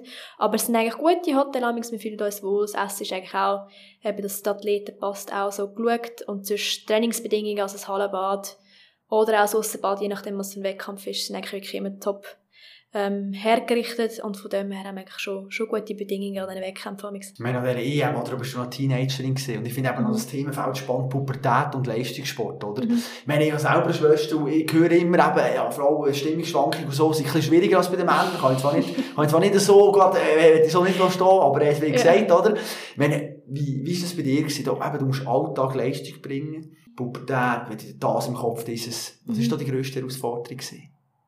Ähm, ich glaube klar, was vielleicht dort mehr ist, dass auch mal jetzt gerade aufs Training bezogen, manchmal hast du mehr Lust, manchmal hast du weniger Lust. Ähm, und ich glaube, dort, jetzt auch in der Pubertät, kristallisiert sich wirklich so ein bisschen raus, willst du es wirklich oder willst du es nicht? Hast du es einfach gemacht, weil, weil du es gemacht hast, weil vielleicht die Eltern haben es cool gefunden, Kollegen haben es cool gefunden. Und ich glaube, dort lernst du so ein bisschen damit umgehen, dass es auch okay ist, wenn du nicht immer jeden Tag Lust hast, sondern einfach du weißt eigentlich grundsätzlich machst du es gerne, aber du hast auch schlechte Tage. Geht vielleicht auch, wie du sagst, Stimmungsschwankungen rein. Ich glaube, das ist vielleicht bei uns Frauen manchmal ein bisschen extremer, die Männer haben das sicher auch, aber einfach, zum mit dem umgehen, um dich besser kennenlernen, was brauchst du in so einem Moment, was nicht. Ähm, ich glaube, ich würde es einfach beschreiben, dass du dich wie besser kennenlernst und mehr anfängst auf dich zu hören. Mhm. Wenn du keine Lust hast zum Trainieren, wärst du gleich motiviert? Hast du einen Trick gehabt? Ein Ritual oder was auch immer? wenn ich keine Lust habe, ist es wie ja, ein Story, ich ah, scheiße, komm. Also, es fällt mir meistens einfacher, wenn ich weiss, es kommt irgendein grosser Wettkampf, dann ja. weiss ich genau, okay, ich trainiere für das an. Wenn mal länger kein Wettkampf ist, jetzt wie gerade während Corona zum Beispiel, dort ist auch eine happige Zeit gewesen, zum Teil zum Trainieren, aber dann weisst du einfach, dann picke ich mir eigentlich immer so ein, ein Tagesziel raus, was will ich jetzt heute erreichen. Ich habe vielleicht keine Lust, aber ich kann trotzdem an dem arbeiten. Ähm, und eigentlich immer so ein bisschen, ja, dann gleich irgendetwas definieren, was mich motiviert. Wenn ein grosser Wettkampf ist, umso einfacher. Aber sonst finde ich eigentlich immer ein bisschen etwas, was mich dann gleich durch den Tag pusht. Ich in Pubertät gibt es immer die Verlockungen, oder? Ich meine, ein bisschen chillen, ein bisschen ausschlafen, ein bisschen Party machen, einfach, mhm. einfach gemütlich, oder? Mhm. Wieso bist du diesen Verlockungen nie erlegen? Ich glaube, es ist einfach, weil ich von, von jung auf so in dem Sport nicht bin und auch durch die anderen Athleten realisiert, was ich sonst für Privilegien habe. Okay, ich gehe jetzt vielleicht nicht jedes Wochenende an eine Party, aber dafür einfach schon sehr jung die Welt bereisen. Ich darf sehr viele Sachen sehen, sehr viel erleben. Und ich glaube, das hat es vielleicht wie auf eine Art ein bisschen kompensiert, dass ich den Drang wie gar nicht hatte. Und gerade das Ausschlafen, das ist ja an einem Wochenende, ist das ja definitiv auch, auch drin gelegen oder liegt bis jetzt auch drin. Ähm, und darum, ich hatte den Drang wie gar nie gehabt, weil ich einfach gewusst habe, okay, ich stehe vielleicht früh auf, ich trainiere viel, aber dafür kann ich dort und dort fliegen, diese Sachen anschauen, das erleben. Ähm, ich habe es einfach auf eine andere Art und Weise kompensiert, ja. Mhm. Als Athletin, die so diszipliniert ist, so fokussiert, mhm. so viel umreist, riskiert man da auch, dass man keine Kollegen hat? Ähm, ich würde sagen, nicht keine Kollegen, sondern einfach weniger, weniger und so ein bisschen Erlesene, die wirklich hinter dir stehen und wissen, was du machst. Und ich muss sagen, in meinem Fall vor allem andere Athleten auch. Weil, was du sicher gemerkt hast, eben so ein bisschen in den jüngeren Jahren, wo es dann gleich mal geheißen hat, du hast nie Zeit, du kannst nie das machen. Weil sie einfach nie verstanden haben, weil sie das nie selber ausgeübt haben und wissen, was es bedeutet. Ähm, und darum ist eigentlich der Freundeskreis klar nie riesig gewesen, aber gleich hast du immer deine paar Leute gehabt, die hinter dir gestanden haben und sind meistens eben auch andere Athleten gewesen, weil sie auch wissen, es ist völlig normal, wenn man sich drei Wochen nicht sieht, aber trotzdem weiss man, wir bieten den anderen etwas, also man ist gleich füreinander da. Ähm, und darum habe ich das nie so empfunden, dass ich keine Kollegen habe, sondern einfach wirklich vielleicht ein andere als andere Mädchen in meinem Alter. Mhm. Mit welchem Verzicht hast du am meisten Mühe gehabt? Und du sagst, ja gut, das hätte ich jetzt schon ein bisschen mehr gerne noch gemacht, irgendwie. Gar keinen. ist gut so. Nein, ich muss gerade überlegen, also ich weiss nicht, okay, vielleicht, ja, mal an einem Wochenende frei genommen. Mhm. Oder nicht unbedingt mein Training. Aber sonst, ich glaube, habe ich immer einen guten Ausgleich gehabt. Oder auch gleich, wenn wir zusammen Ferien gemacht haben mit den Eltern. Klar, es in drei Wochen gehen, aber so ein paar Tage hast du eigentlich immer können machen ähm, Und darum wirklich etwas vermisst, habe ich glaube nicht. Aber es ist sicher auch daran geschuldet, weil ich wie ein andere nicht kenne. Ich bin seit vier Jahren, in dem, seit ich vier bin in dem, in dem Sport inne. Und darum ist es für mich wie so normal und es ist auch immer unterstützt worden und ich habe gleich meine Sachen nebenan machen Und darum wirklich fehl eigentlich nichts. Eben vielleicht mal so an einem Wochenende einfach mal wirklich gar nichts machen ähm, Aber sonst bin ich glaube recht zufrieden so, wie das gelaufen ist. Mhm. Und ich meine, mit 16 hast du von mir aus gesehen bemerkenswerte Entscheidung getroffen, oder? Ich meine, du bist mhm. von da auf Genf gegangen, gesagt, ja, da habe ich, hey, ich brauche ein 3 Meter Brett so, 1 Meter ist nicht olympisch, oder, da muss etwas gehen, jetzt gehe ich auf Genf, zügst ja. weg, verlässt dein vertraute Umfeld, auch wieder in dieser Pubertät da innen, plötzlich mhm. Bezugspersonen, die vielleicht nicht mehr so nahe sind. Mhm. Am Anfang lockere Zeit gewesen, oder hast du auch ein bisschen Mühe damit? Nein, nein, ich habe, ja, also ich habe definitiv Mühe gehabt, ähm, ich habe die einzige gewusst, ich muss es machen, wenn ich eben das, den Traum von Olympischen Spielen weiterverfolgen weil einfach da habe ich gewusst, es, es klappt nicht. Ähm, aber klar, es war sicher schwierig. Gewesen. Also mit 16 ich eigentlich komplett raus Richtung Genf. Ähm, ich hatte schon das Glück, gehabt, ich habe gute Leute um mich herum, auch aus dem Verein, ähm, so eine Gastfamilie, die ich hatte. Aber trotzdem bist du dann gleich, immer am Abend bist du dann gleich zu ins Zimmer gehst, bist du gleich alleine. Und dann hast du den Austausch, okay, hast vielleicht mehr telefoniert, aber ähm, einfach ist es sicher nicht gewesen, ja. Also ich bin dort gleich am Wochenende noch heim, aber ähm, sicher eine grosse Umstellung gewesen, ja. Mhm. Was hat das mit dir als Mensch gemacht? Wie hast du dich da weiterentwickelt? Jetzt, wo du nachher schaust, mhm. wo du wieder zurück bist, weißt du, wenn du her bist gekommen, mhm. auf Genf und nachher noch bist gegangen, ist dann andere Michelle nachher wieder heimgekommen? Ich würde schon sagen, ja. Also eben zum einen, klar bin ich über die vier Jahre sonst gewachsen, ich bin älter geworden, aber auch, ich glaube, ich als Person bin recht gewachsen, weil ich einfach sehr früh dann haben müssen selbstständig werden, logischerweise, weil ich einfach vieles haben müssen alleine machen oder eben immer das Hin- und Herfahren, Sachen selber organisieren, selber kochen. Ähm, ich glaube, das habe ich einfach gelernt, eben selbstständig werden, aber auch sonst ein bisschen auf mich schauen, ähm, auf mich hören vor allem, weil dort hast du vielleicht nicht die Leute rundherum gehabt und gesagt, okay, jetzt musst du vielleicht mal eine Pause machen. Weil du unten bist einfach, hast einfach funktioniert und dann hast du selber müssen spüren, okay, jetzt ist vielleicht ein Nachmittag, wo ich mal frei machen muss. Und das habe ich, glaube ich, einfach gelernt. Ich habe das Gefühl, ich bin einfach auch extrem gewachsen durch die Zeit, ähm, was mir auch im späteren Leben wird helfen. Mhm. Wir haben es von Anfang gehabt, oder eben, du bist einer, der immer Stärke zeigen Hast du dann auch mal können Tränen haben und mal, ah, jetzt geht's mir wirklich scheiße oder hast du immer vor den Leuten gesagt, nein, nein, es ist alles bestens und nein, ich vermisse meine Familie nicht, nein, das ist kein Problem. Das bist du Nein, das eigentlich schon. Also eben so nach dem Kunststunden habe ich das gelernt und es ist mir so ein bisschen beigebracht worden, dass Emotionen okay ja. sind, dass das normal ist, aber es ist schon ein, ein Lernprozess gewesen. Also das habe ich schon gemerkt, ich habe, ein bisschen, ich habe recht Mühe gehabt damit, eben das auch eigentlich zulassen, so die Emotionen zuzulassen, weil auch vorher ist einfach gesagt worden, du bist jetzt da in der Trainingshalle, du trainierst und gut ist. Ähm, aber nachher habe ich das eigentlich schon ein bisschen gelernt. Ich kann es nicht vor allen eigentlich so können machen, aber jetzt, auch jetzt eigentlich so ein bisschen im Alltag, habe ich eigentlich schon die Leute, die mich wirklich komplett öffnen kann. Ähm, und es ist auch nicht mehr so, dass es mich mega stört, wenn mir jetzt irgendjemand sieht, dass ich so, okay, dass mir jetzt heute nicht so gut geht. Mhm. Und, aber das war auch so ein Lernprozess gewesen, aber ich habe das Gefühl, es ist jetzt auch völlig normal und völlig gesund. Du musst nicht immer, dass man nicht immer alles das Gefühl haben, es läuft alles perfekt, weil es weiß jeder, dass es niemandem immer perfekt läuft. Ähm, und darum habe ich das eigentlich gelernt, dass, das, ja, dass ich mich dort auch ein bisschen öffnen kann. Wir haben den US-Skistar Michaela Schiffer in vor einigen Wochen sehr ein spannendes Interview gegeben. So hat sie gesagt, nach einem Sieg, hey, im Fall, hey, eigentlich bin ich komplett müde, ich überhaupt nicht, wenn ich kann ich meine Tage, und das haben wir Frauen halt, und mhm. haben auch das Thema angesprochen. Und jetzt gefunden, jetzt, wenn ich mal den Podcast gehe, ich würde gerne über das Thema reden, mhm. und vor allem, es ist immer noch ein Tabuthema eigentlich, oder? Es kommt ja. langsam, es wird ein geöffnet, aber wird das Thema in deinem Trainingsalltag berücksichtigt? Oder überhaupt nicht? Doch, das wird berücksichtigt. Also das ist mir eigentlich auch wichtig, weil ich merke auch, wir Frauen, oder aus meiner Perspektive sind wir anders leistungsfähig, je nachdem, in welchem Tag wir vom Zyklus mhm. sind, in welcher Phase. Und das ist mir auch wichtig, also es ist auch mit meinen Trainern, mit meinem Konditrainer ist es eigentlich auch so abgemacht, dass ich dann auch sage, hey, heute ist Tag XY, heute müssen wir das vielleicht weglassen. Und es ist dann auch Viele haben dann natürlich auch das Gefühl, okay, man muss einfach gleich trainieren wie die Männer, aber ich habe das Gefühl, das ist auch völlig legitim und man merkt auch, dass du zum Beispiel leistungsfähiger bist, wenn du auf das schaust. Und es gibt natürlich auch solche, die, die Beschwerden haben, die an diesen Tagen wirklich gar nicht mögen. Es ist ja nicht nur körperlich, es ist auch mental, wenn du einfach gar nicht Lust hast. Mhm.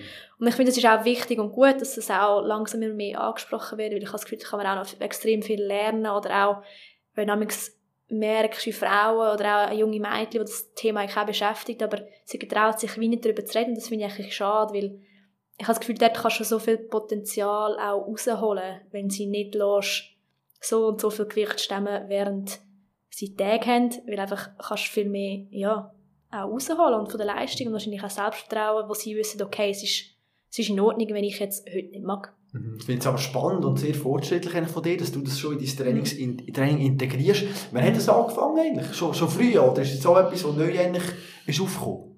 Also wenn das genau war, ist jetzt, kann ich nicht sagen, aufs Jahr genau, aber es war auch so ein, ein Prozess, glaube ich, wenn ich auch gemerkt habe, hey, es bringt für mich nichts, wenn ich einfach das Training so durchziehe und dann nachher ist, ähm, ich hatte dann auch mal noch, eben, als ich von Genf zurück bin, andere Trainer gehabt, ähm, in anderen Bereichen, im Kondi-Bereich und dort ist so ein bisschen automatisch wie, wie klar gewesen von mir. Er hat es, zum Beispiel mein Content hat es auch angesprochen gehabt. Es ist wieso eben überhaupt kein Tabuthema gewesen. Es ist wirklich klar gewesen, es gehört dazu. Ähm, und ich glaube, das war auch mega schön gewesen, weil einfach wie gewusst hast, es ist gar nicht so etwas, wo man überlegen muss, muss ich das ansprechen oder nicht, sondern es ist einfach von Anfang an klar, das gehört dazu, man berücksichtigt das. Ähm, und darum funktioniert das Sex so super, ja. Ja, und bei euch Athletinnen selber wird auch darüber geredet und gibt man Tipps so, oder ist es einfach auch immer noch in dieser Bubble so ein bisschen ja, das Thema hat man nicht gern. Ähm, es kommt mega darauf an, mit, mit wem eigentlich. Mhm. Aber ähm, was auch eigentlich ist, es ist jetzt nicht, wenn Frauen zusammenhocken, dass das Thema Nummer eins ist, sondern es ist mehr, man weiss, man kann eigentlich fragen, wir dürfen eine Frage stellen und wir werden nicht komisch angeschaut. Also wenn man etwas wissen will, würde ich jetzt behaupten, sind eigentlich ziemlich alle Fänge offen, um über das zu reden. Ähm, und ich finde das auch okay. Also es muss ja nicht jetzt ein riesen Hype sein, dass nur über das geredet wird, sondern einfach, dass man weiß, es ist kein Tabuthema, wir dürfen darüber reden, wenn wir will. Ähm, wenn jemand, wenn das jemand nicht gerne macht, dann ist das auch völlig okay. Aber ich glaube auch, dass die Optionen offen sind. Oder auch gerade eben wichtig ist, dass man mit den Trainer über das kann reden, dass ähm, sie wissen, dass man eben anders funktioniert und das Training anpassen muss. Mhm. Aber es kann schon brutal sein, nicht? Ich meine, du trainierst vier Jahre für einen Wettkampf, mhm es kann sein, dass an diesem Tag einfach nichts funktioniert, oder? Hast du auch schon mal einen Wettkampf gehabt und denkst, das ist scheiße, nee, heute, heute geht es einfach nicht? Ähm, also, nein, das eigentlich nicht, weil ich habe schon, eben jetzt, wie wir es haben, habe ich, wir können es im Training steuern, aber ich weiß auch ganz genau, dass wenn an dem Tag so weit ist, dass ich trotzdem kann performen kann. Mhm. Und ich glaube, viel ist auch im mentalen Bereich, wo du dann einfach weißt, okay, ist jetzt vielleicht so, aber trotzdem, okay, der Körper ist vielleicht anders, aber gerade in meiner Sportart läuft so viel über den Kopf. Ähm, und darum habe ich es eigentlich wie nie gross erlebt. Ähm, Außer wenn es an einem Tag mal nicht läuft, dann weisst du auch, du musst nicht komplett auf das abschieben, aber es könnte vielleicht ein Mitgrund sein. Und ich habe das Gefühl, einfach jedes Mal, du lernst von Wettkampf zu Wettkampf, du wachst und weißt, was du vielleicht anders hättest machen, dass vielleicht einen Tag vorher dort ein bisschen mehr Ruhe ist, dass du nach am Tag drauf, am Wettkampftag, gleich bei 100% kannst performen. Und ich habe das Gefühl, auch das ist mega individuell. Also muss jede, jede Frau für sich so ein selber herausfinden, was, was hilft einem da am besten. Mhm. Lass bei dieser mentalen Stärke gegen Schluss noch kurz bleiben. Ich meine, Michelle, bist du eigentlich eine, hast du eine Winnermentalität? Ich glaube, das könnte man hart könnte man das eigentlich schon sagen, ja. Ähm, also ich habe mit dem Mentaltraining eigentlich schon sehr früh angefangen. Ähm, meine Mami hat dort einmal eine Ausbildung in diese Richtung gemacht. Und der hat mir eigentlich auch früh ans Herz gelegt, hey, look, du kannst im mentalen Bereich noch so viel rausholen aus deiner Leistung. Und irgendwie hat mich das dort recht fasziniert und ich habe das auch in die Richtung geschafft und ich habe einfach gemerkt, wie viel es wirklich bringt. Ähm, und jetzt auch bei uns eben, es sind die fünf Sprünge, du machst die so viel hundert Mal schon während deinem ganzen Leben und am Tag X, dein Körper weiß genau den Ablauf, am Schluss ist der Kopf, der entscheidet, mag er dem Druck standhalten oder nicht. Ähm, und darum habe ich das, glaube ich, schon ein bisschen entwickelt, wenn du sagst, so die Winner-Mentalität, dass einfach, mir ist auch bewusst, wie viel das Mentaltraining bringt, wie wichtig das auch ist. Ähm, klar, es funktioniert nicht immer, aber grundsätzlich weisst du eigentlich, es ist vorhanden. Gut, frech könnte man jetzt sagen, oder böse Zunge, oder ja, aber warte, jetzt ist die, die Winnermentalität, aber auf internationaler Stufe hat sie noch gar nicht äh, grossen Anlass gewonnen, richtig? Noch nicht Europameisterin, noch nicht Weltmeisterin. Was fehlt dir vielleicht noch? Fehlt es heute im Kopf noch? Weißt, also ich finde, das ist sicher Winner-Mentalität, kann kannst du jetzt eben abstempeln, ob nur grosse Anlässe gewinnen, mhm. oder du kannst es auch auf andere Art anschauen. Also ich schaue es jetzt zum Beispiel eben auch so an, für mich ist auch eine Winner-Mentalität, wenn du richtig einen schlechten Tag hast, wenn du vielleicht nicht fit bist und trotzdem einen super Wettkampf zeigst oder neue Bestpunktzahl machst. Du gönnst vielleicht nicht, aber du bist vielleicht zweite, dritte. Mhm.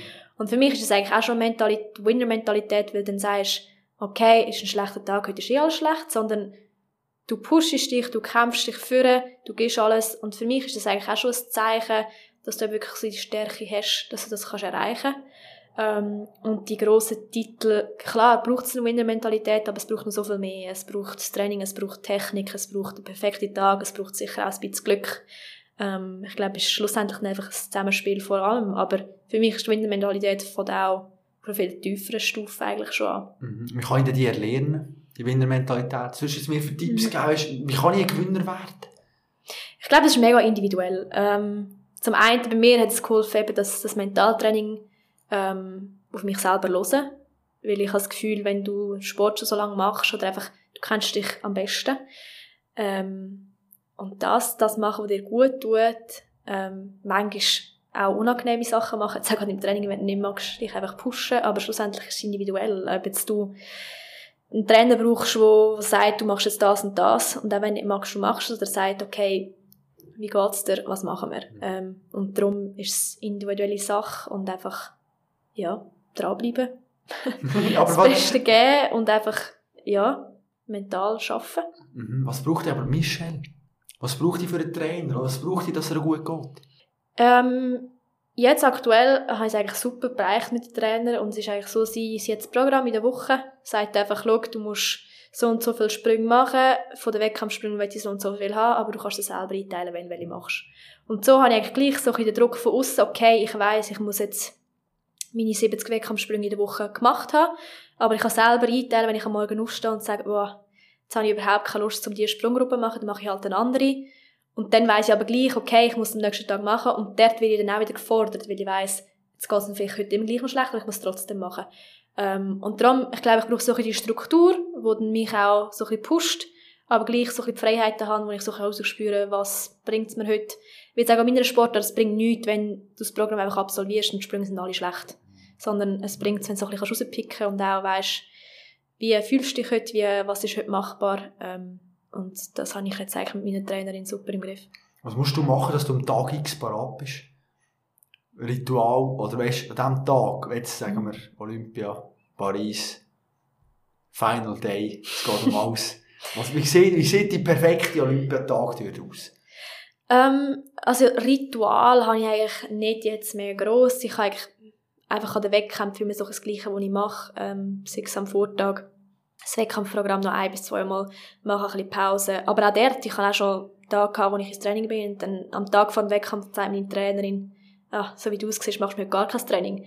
Und dann bin ich auch so ein bisschen verschrocken, weil einfach so die Routine durchbrochen wurde. Aber nachher war es auch ein super Wettkampf, weil sie einfach am Wettkampf selber, weil sie einfach gemerkt hat, okay, jetzt braucht sie hier Ruhe. Ähm, und dort ist, glaube ich, einfach, ja, das Gespräch sich mit meiner Trainerin am Wettkampftag vorher, was brauchen wir, was müssen wir noch machen. Und sonst was sicher wichtig ist, dass ich ein Selbstvertrauen hat, dass du weißt, dass du die Sprünge kannst und dass, dass du da nicht hörst und dass es möglich ist, ähm, schöne Wettkämpfe zu zeigen. Mhm. Wir werden kurz zum Abschluss noch über die Jury-Thematik mit dir reden, oder? Das ist mhm. immer etwas, was von uns aussen, regen wir uns tot auf, oder? Wenn jeder gesehen und ich das Gefühl, nein, sie hat doch diesen super Sprung gemacht und wird schlecht benotet als Schweizerin in diesem Basterspring-Zirkus. Mhm. Sag ich jetzt mal, wie man da eher bevorteilt oder benachteilt? Ich würde jetzt ganz gemein sagen, wahrscheinlich schon eher ein bisschen benachteiligt, weil einfach international haben wir nicht viel Springer und es ist gleich in allen, ah, die Schweiz, ah, haben sie gleich wieder mal einen Springer. Also so nach dem Motto, könnt ihr überhaupt etwas? Sie haben immer so, alle paar Jahre kommt wieder ein bisschen jemand von Phase und dann ist wieder nichts mehr. Und ich glaube, das ist immer so ein bisschen, wenn grosse Mächte anschaust, äh, Wasserspringen macht, wie jetzt zum Beispiel Kanada, Amerika, das sind einfach immer konstant, immer super Springer da und da weisst einfach, okay, das funktioniert, die können das eh. Und in der Schweiz ist sicher so ein der Nachteil, eben, es sind wenige und dann denkst ah, da kommt wieder so ein Exot, mal schauen, was die kann. Ja. Wann hast du das letzte Mal so richtig aufgeregt ab dieser Jury? Jetzt mal Fall gegeben, du hast gesagt, das ist ein Skandal, das geht eigentlich nicht. Ähm, so richtig aufgeregt, ehrlich gesagt, nie, weil ich einfach weiss, es ist, es ist, wie es ist. Ähm, es sind immer noch Menschen bewertet. Ich glaube, unterbewusst das haben die auch, ist jemandem vielleicht sympathisch oder nicht so sympathisch und entscheiden dann, ob es 8 oder 8,5 geben. Ähm, aber richtig aufgeregt eigentlich noch nie. Aber es ist schon so, wenn du siehst, dass ein Wettkampf in dem Land ist, dass meistens die, die auf dem Land kommt, nachher auch ein bisschen besser springt. Ähm, aber da lässt sich darüber streiten. Aber eigentlich aufregen tue ich mich eigentlich nicht, weil ich weiß einfach, es ist so, ich kann es nicht ändern. Ähm, muss einfach damit leben und seine beste Leistung bringen, dass sie eben gar nicht können eigentlich schlechte Noten geben können. Sonst würde es auffallen. Aber die Jurymitglieder sind ja gnadenlos, oder? Du wirst eigentlich bewertet, sobald du aufs Brett stehst. Und für das gehst du sogar ins Ballett. Da musst du jetzt also erklären, also, ich kann jetzt die Stunde in diesem Ballett können wir nicht springen und wer nachher besser. Ist das wirklich so entscheidend, dass ich dort gerade stehe und ja, also das Ballett ist sicher, was ich auch gemacht habe, ist so ein bisschen für den Ausdruck allgemein. Ähm, es ist klar, wenn man auf dem Brett steht, ist so der erste Eindruck, wenn man wirklich schön gerade dort steht oder wenn man einfach wirklich lustlos auf dem Brett steht. Ähm, das ist sicher einfach der erste Eindruck, der zählt und ich habe das auch das erste Sport aus dem Kunststunde schon ein gelernt, dass man auch, wie man sich ein präsentiert, wie man sich gibt, dass es auch automatisch einen Einfluss hat, weil eben Menschen bewerten und die machen sich ja automatisch, sobald sie sich das erste Mal sehen, machen sie ein Bild davon. Und eben je nachdem, wie du auf dem Brett stehst und das Ballett ist ja nicht nur wie du dort stehst, sondern auch allgemein so ein bisschen, so ein bisschen das Elegante in, in der Technik inne, wo ich so ein verfolge. Ähm, und das spielt dann nachher alles zusammen, dass mein Stil, den ich jetzt so ein bisschen habe, so ist. Dann machst du halt immer noch Ballett? Ist das immer noch Teil von deinem Training? Nein, im Moment nicht mehr. Im Moment mache ich es nicht. Ähm, aber ich habe andere Komponenten, eben so ein bisschen Krafttraining, ähm, Pilates, die ich habe. Es sind so, es ist immer noch vielfältig, aber das Ballett habe ich jetzt eigentlich wie so ein bisschen in Phase gemacht, und jetzt habe ich das Gefühl, es ist so ein bisschen wie automatisiert ähm, und jetzt tun wir das in, in andere Bereiche noch investieren. Mhm. Weißt du, was ich immer noch gefragt habe? Ich habe ganz viele Fragen vor diesem Interview, aber etwas mhm. habe ich mir noch gefragt. Und zwar habe ich Eiskunstlauf geschaut und dann habe ich euch das Wasserspringen mhm. geschaut. Und im Eiskunstlauf muss man ja elegant sein und alles. Und Frauen sind immer noch geschminkt und alles mhm. und brutal. Dann habe ich euch angeschaut und auch du und ich habe das Gefühl, du bist nicht mega geschminkt oder überhaupt nicht geschminkt. Ja, nein. Kann ich nicht etwas ausholen? Nein, aber wir, wir sind ja, ja. Zwischenmenschlichen und alles. Ja. Das ist sicher so, ja. Hast du noch nie überlegt, schminken einfach? Oder wärst du Exotin plötzlich? ja, also bei uns im Wasserspringen eigentlich sind wir, sind wir nicht gross geschminkt. Zum einen eben nur schon der Umstand, dass wir die ganze Zeit im Wasser sind. Ah, also ist wasserfest? Das ist, das ist ja. sicher schon, aber das verläuft trotzdem. Das okay, haben wir sicher auch schon probiert, wenn ja. du so lange im Chlor bist. ähm, aber ich habe das Gefühl, das würde jetzt nicht so einen riesen Vorteil rausholen, weil du ja gleich dann eigentlich auch ein bisschen auf Distanz bist und es geht dann gleich nicht so extrem, sagen wir jetzt, auf den, um den Ausdruck, wie jetzt auch der Eiskunstlauf und, oder auch Synchronschwimmen, die schminken sich ja auch extrem, da geht es wirklich auch um den Ausdruck, den sie im Gesicht haben. Und bei uns ist das eigentlich nicht so der Fall. Es ist einfach wirklich so ein bisschen, ich habe das Gefühl, auf die Haltung oder wie, wie du dich gibst, wird viel mehr Akzent gelegt, als wie jetzt du wirklich im Gesicht aussiehst. Wie jetzt auch bei uns, ja, in der Dreieck hast du nicht nur Zeit, um aufs Gesicht zu schauen, was macht sie für einen Gesichtsausdruck. Hingegen im Synchronschwimmen oder Eiskunstlauf ist halt der Fokus von der Bewertung auch mehr dort getroffen. Und mhm. darum habe ich jetzt das Gefühl, dass es bei uns, ja, jetzt eine bessere Note wird geben, geschminkt bist oder nicht. Lassen wir noch kurz über die Aktualität reden, die im Moment läuft. Ich meine, du bist top in die Saison gestartet, kann man sagen, oder? Mhm. Winterschweizer Meisterin, zweimal Gold. Mhm. Bist jetzt äh, eigentlich schon fast in Topform? Ja, also es gibt sicher viel Selbstvertrauen. Ähm, also jetzt gerade vom, vom 3 Meter Brett, wo nachher äh, das Jahr auch wieder die olympische Qualifikation ist, habe ich auch eine neue Bestpunktzahl können springen ähm, und ich glaube, es gibt einfach extrem viel Selbstvertrauen, dass du einfach weißt, du bist auf dem richtigen Weg, ähm, die Fahrtrichtung stimmt bis im Sommer. Und von dem her, ich will jetzt noch nicht sagen in Topform, aber ich weiß einfach, ja, der Weg und der Richtung stimmt, wo wir, wo wir am Einschluss sind. Mhm. Und ganz zum Schluss, du hast gesagt, in einem Blick-Interview, natürlich äh, gefunden bei uns in der Datenbank 2021, Sollte ich eines Tages eine Olympiame- Olympiamedaille holen, würde ich einen Sprung aus 20 Metern wagen. Die bisher höchste Sprung sind 14 Meter gewesen. Der, also der Deal, der, der steht noch, oder? Das ist so, ja. Das ist mal gefragt worden, was wir würden machen, wenn wir Medaille würden gewinnen. Ähm, aber ja, ich würde es sicher umsetzen. Also 14 Meter ist ja schon hoch gewesen. Mhm. Ähm, aber ja, von 20 Meter würde ich dann das schon machen, wenn ich eine Medaille würde gewinnen. Also der. Deal steht noch, ja. Sehr gut, ja, noch einen Kontakt in der Redaktion, dann gebe ich das gerne so weiter, das ist wunderbar. Du brauchst noch ganz viele weitere Fragen, aber du, weisst, ich meine, du springst ja noch ein Zeitchen, Topform haben wir gesagt, 28 plus minus, oder? Jetzt bist du 22, gleich 23 im Juni, von dem her, wir haben noch ein paar, paar Möglichkeiten zum Miteinander reden. Hey Michel, Genau. danke dir viel, viel mal, sehr Danke interessant dir. gewesen und äh, ja, bis zum nächsten Mal in dem Fall, mach's gut. Ja, danke vielmals, danke dir. Ja, und zu diesem Interview muss man jetzt schon noch kurz wissen, oder? Das haben wir aufgenommen in der Immobilienfirma von ihrem Vater. Und da hatte ich noch eine tierische Überraschung oder? Und ich da gelitten habe, macht jemand Türen auf. Michel natürlich. Aber was mich zuerst anschaut, ist ein riesen Viech. Ja, die haben einen Hund, der ist gross, den kannst du dir gar nicht vorstellen. Aber ganz ein todlieber, ein todlieber Hund. Aber schon kurz verschrocken. Aber zum Glück habe ich nicht Angst vor Hunden. Früher noch mehr, jetzt... Habe ich da keine Probleme mit diesen Tieren. Und apropos Tiere, wenn man jetzt da so ein leichtes Summen im Hintergrund hören meine Katze ist da noch gerade bei mir. Und äh, in 10 Minuten fährt das Rückspiel an, Conference League FC Basel. Es ist Donnerstag zu oben.